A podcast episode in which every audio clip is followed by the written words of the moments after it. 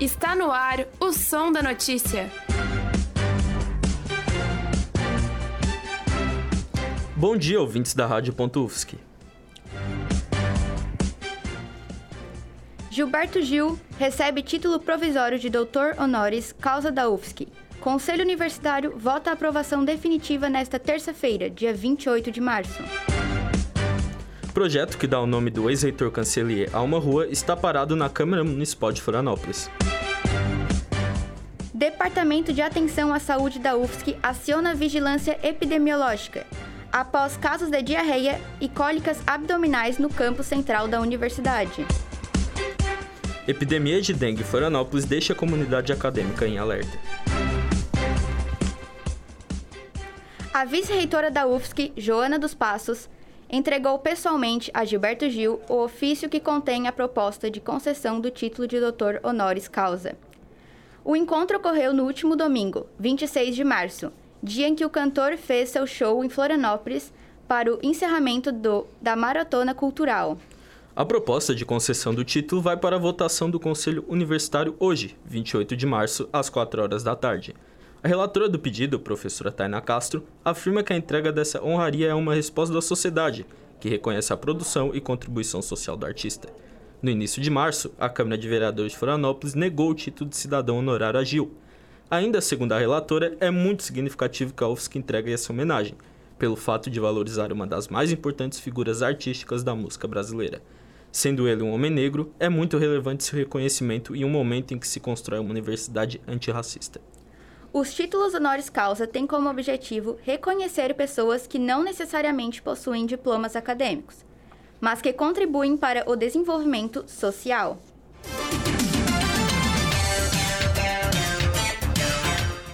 Ainda falando de homenagens, o projeto de lei que dá o nome de Luiz Carlos Cancelier a uma rua está parado na Câmara Municipal de Florianópolis. Proposto pelo vereador Afrânio Bopré, o projeto nomeia o novo trecho da rua Deputado Antônio do Vieira, entre a rótula da UFSC na entrada de Córrego Grande e a rótula da Eletrosul, no bairro do Pantanal, com o nome do ex-reitor. A Assessoria de Engenharia, Urbanismo e Arquitetura da Câmara Municipal deu parecer contrário ao projeto de lei. O engenheiro Ivan Schneider argumenta que o trecho construído não forma uma nova avenida. Neste cenário, não pode haver a troca de nome para apenas um dos lados da rua. A assessoria não se opõe a uma troca de nome para os dois lados desse trecho. Além disso, a Lei 5.273 de 1998 estabelece a necessidade de um abaixo-assinado ou de uma audiência pública envolvendo as pessoas interessadas para que ocorra a troca do nome na avenida. Para Ivan Schneider, um abaixo-assinado de membros da comunidade universitária já satisfaria as necessidades estabelecidas pela lei. A previsão da Câmara Municipal é que a obra seja concluída nesta semana, podendo assim ter as discussões sobre seu nome reiniciadas. Também...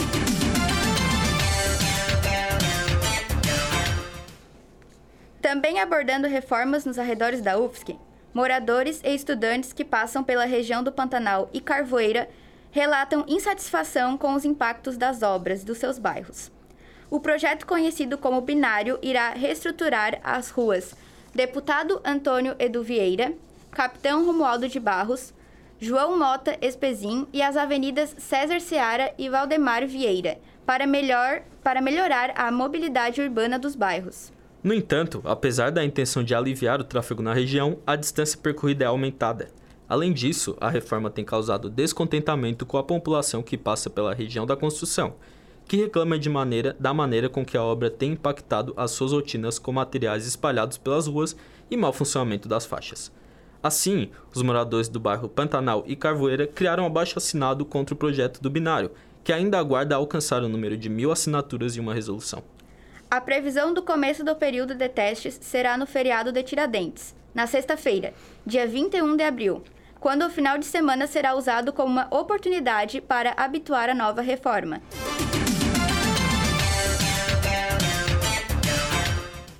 Para incentivar os estudantes a participarem do processo de criação artístico-cultural desenvolvido da Universidade Federal de Santa Catarina, a UFSC, a Secretaria de Cultura, Arte e Esporte, SECARTE, lançou a Bolsa Cultura 2023. A ação disponibilizará até 60 bolsas para projetos de cultura em vigor na universidade.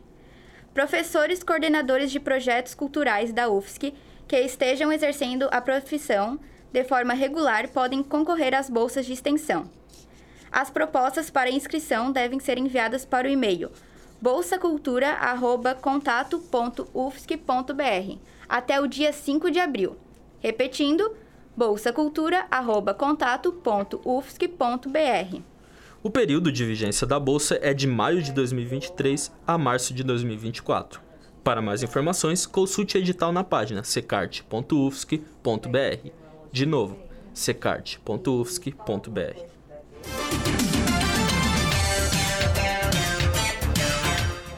E cultura é o que não falta. No último dia 23 de março, ocorreu uma batalha de slam na Maratona Cultural de Florianópolis, na escadaria do Rosário. Foi a primeira vez que a capital catarinense presenciou esse tipo de evento num espaço municipal, de forma gratuita e com acessibilidade para pessoas com deficiência auditiva. Diversos alunos da UFSC participaram como poetas e organizadores do evento. A competição de poesia falada ocorreu entre 10 participantes de cinco slams de Florianópolis: o Slam Cruz e Souza, Slam Carijó, Slam Nosso Olhar, Slam Xodó e Slam Estrela d'Alva. Esse último costumando ocorrer nas dependências da UFSC. Cada um deles possui particularidades quanto ao tema de poesia, entre eles amor e desigualdade de gênero, raça e classe. Ainda que parte da plateia do evento não conhecesse essa modalidade de arte, o evento foi bem recebido pelo público. A produtora cultural, organizadora do Slam Xodó e estudante de serviço social na UFSC, Isa Gioli, relatou que a cultura de slam existe na Grande Florianópolis desde meados 2019, mas ganhou maior visibilidade no ano de 2022. A Slam Master também mencionou que a presença da competição de poesia na maratona é um meio de valorizar artistas locais que nem sempre conseguem exibir seus talentos, além de exercitar os sentimentos de identidade e coletividade entre os envolvidos. Ainda segundo a produtora, o evento significou o reconhecimento do slam como parte de cultura de hip hop em Florianópolis. Lisa pretende reescrever o projeto para a próxima edição da Maratona Cultural.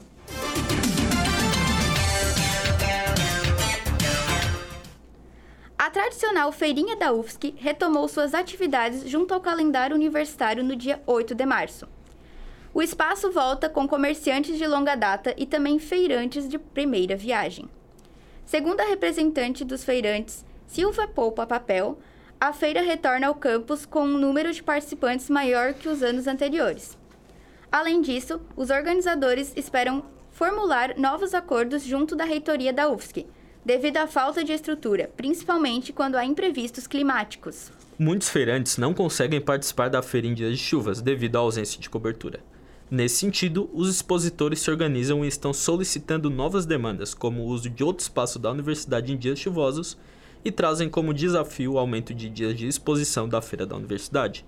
Além disso, os comerciantes pretendem criar um jornal local da feira para estabelecer um novo meio de comunicação com a universidade e comunidade externa. A responsável pelos produtos orgânicos da feira, Dona Márcia, afirma que a feira precisa receber melhor visibilidade por parte da universidade, pois contribui tanto para os participantes quanto para a própria instituição. Márcia diz que seu sítio poderia ser usado pelos alunos das ciências agrárias para exercer estágios, além de ser um possível local de pesquisa para projetos, mostrando como a feira pode contribuir em um outro papel social. O som da notícia volta já.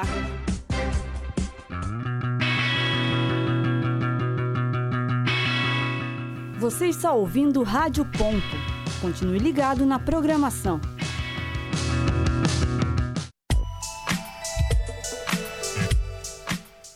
Rádio.UFSC.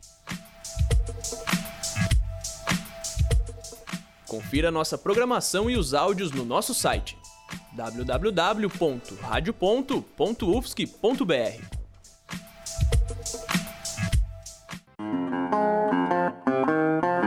Continue ligado na programação da Rádio.UFSC. Um, dois, um, dois. Rádio.UFSC. É rádio e ponto. Estamos de volta com o som da notícia. O programa de reabilitação pós-Covid desenvolvido na UFSC se encerra após 18 meses de atividade. O projeto foi iniciado em setembro de 2021 no Centro de Desportos da UFSC, o CDS, em parceria com o Hospital Universitário, e foi ministrado por professores e mestrandos do curso de Educação Física. As metas de amostras e resultados já foram atingidos e os envolvidos veem o projeto como, bom sucesso, como bem sucedido. Ao longo do período, os pacientes sobreviventes do vírus da Covid-19 foram divididos entre intervenção e monitoramento. Na intervenção, as pessoas foram examinadas durante a realização de exercício e treinamento físico, aeróbico e de força. Já no monitoramento, o controle foi feito através de orientações da direção do projeto, cabendo aos pacientes segui-las por conta própria em sua rotina.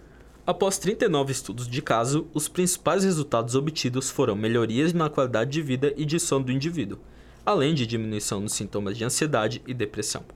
A direção do programa ficou a cargo de Aline Gerard e Rodrigo Sudati, coordenadores, e Angélica Danielewicz, Maria Siridax e Paulo Gama como gerentes. De agora em diante, haverá no CDS um projeto de extensão que continuará os estudos realizados no programa.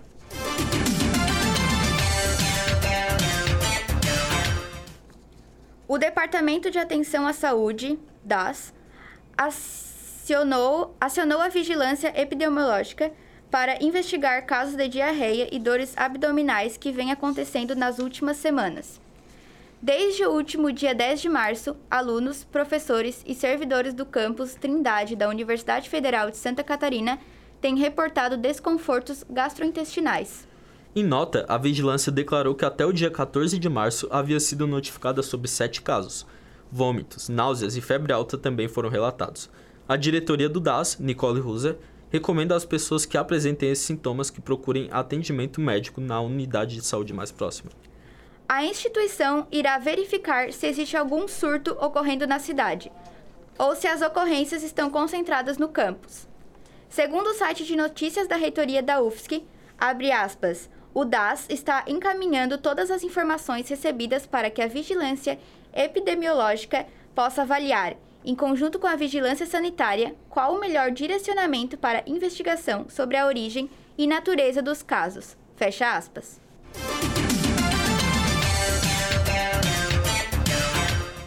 O projeto Restauração das Fortificações Catarinenses foi aprovado pelo Banco Nacional de Desenvolvimento Econômico e Social, BNDES, e prevê a requalificação da fortaleza de Anhata-Mirim. O esquema possui um auxílio de 50 milhões de reais para efetuar os trabalhos na fortificação. A previsão é de três anos para a conclusão após a liberação de recursos. Estão previstas 25 ações complementares para o projeto. Entre elas estão obras de recuperação de prédios, atrações turísticas e soluções de acessibilidade. Também há a previsão de um modelo fotovoltaico de embarcação projetado pelo Grupo de Pesquisa Estratégica em Energia Solar da UFSC. A Fundação de Amparo à Pesquisa e à Extensão Universitária, FAPEU, é propositora do projeto. A fortaleza Anhatomirim está localizada no município de Governador Celso Ramos e é administrada pela UFSC desde 1979. Com a conclusão desse esquema, as principais fortificações da ilha de Santa Catarina estão, estarão requalificadas.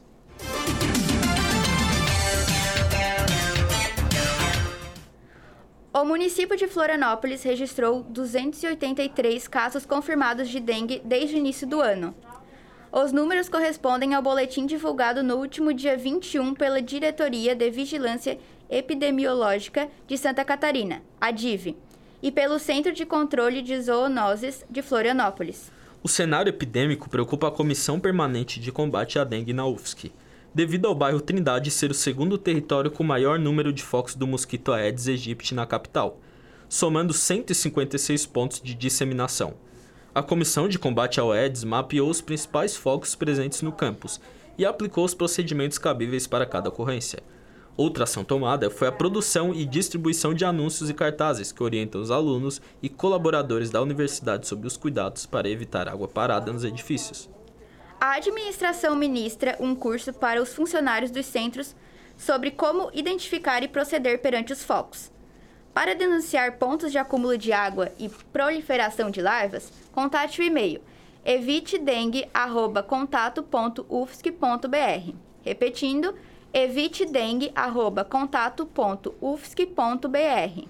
Acabamos de receber a informação que o governador de Santa Catarina, Jorginho Melo, deve decretar ainda hoje situação de emergência no estado em função da dengue. Previsão do tempo. E agora vamos para a previsão do tempo com Marcelo Martins da Epagre Cirá. Bom dia. A Epagrecirã informa as condições do tempo para esta semana para o programa O Som da Notícia da Rádio.UFSC. Começamos a semana bem típica do verão. O início do outono tem todas as características da estação mais quente, úmida e chuvosa da região. Mas tivemos a passagem de uma frente fria no último final de semana e no seu lugar veio uma massa de ar mais frio e seco. Ela é mais percebida no período da noite, madrugada, amanhecer. A temperatura é um pouco mais amena. Durante o dia faz calor. Já no decorrer aí desta semana, a gente tem aumento de nebulosidade, mas chove mesmo somente efetivamente na quarta-feira, no período da tarde para a noite, em forma de pancada com trovada num dia bem quente, abafado. A quinta-feira não será diferente, na sexta passa uma outra frente fria e também traz chuva. No decorrer do sábado para o domingo, ali a gente tem sol entre algumas nuvens, sem indicativa de chuva significativa. É uma semana típica de verão, sem indicativo de fortes temporais, mas com chuva frequente no período da tarde, especialmente do meio da semana em diante. Uma boa parte do período o vento é nordeste, norte-noroeste, a intensidade fraca moderada. No mar a visibilidade é boa, não tem indicativo de mudança significativa no mar. Nesses próximos dias a temperatura continua na faixa dos 27 graus a temperatura da superfície do mar, ou seja, bem quente, o que é normal, natural para essa época do ano. Marcelo Martins, meteorologista da Ipagre-Cirã, com a condição do tempo e do mar para o programa O Som da Notícia. Cardápio do RU. E é claro, não podemos deixar de contar aos nossos ouvintes o que o refeitório mais querido de Florianópolis preparará nesta semana. É isso mesmo, o clássico brasileiro feijão com arroz estará no cardápio em todos os dias da semana, com arroz na versão parbolizada e integral. De proteína e acompanhamento, teremos mandioquinha e filé mignon suíno na terça, e frango a molho mostarda e brócolis cozido na quarta. Na quinta-feira, haverá carne moída com azeitonas e batata palha no almoço. E o jantar servirá almôndegas com macarrão primavera. Na sexta, bife com abóbora irá colorir o prato dos estudantes. E sábado teremos frango ao molho vermelho acompanhado de aipim cozido em ambas refeições. No domingo, haverá omelete de espinafre com cenoura e lentilha refogada. Em todos os dias teremos saladas, além de fruta para sobremesa.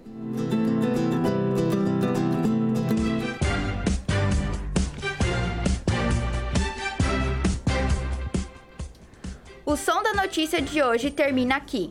A edição de hoje foi produzida pela turma A da disciplina de áudio e radiojornalismo, em 28 de março de 2023. Reportagem e redação de notícias por Ana Beatriz Vilete, Arthur Alves, Érica Zucchi e Francisco Neves. Iago Carvalho, Isadora Miranda, J. Ferreira, Karime Ribeiro, Luiz Moraes e Matheus Welter.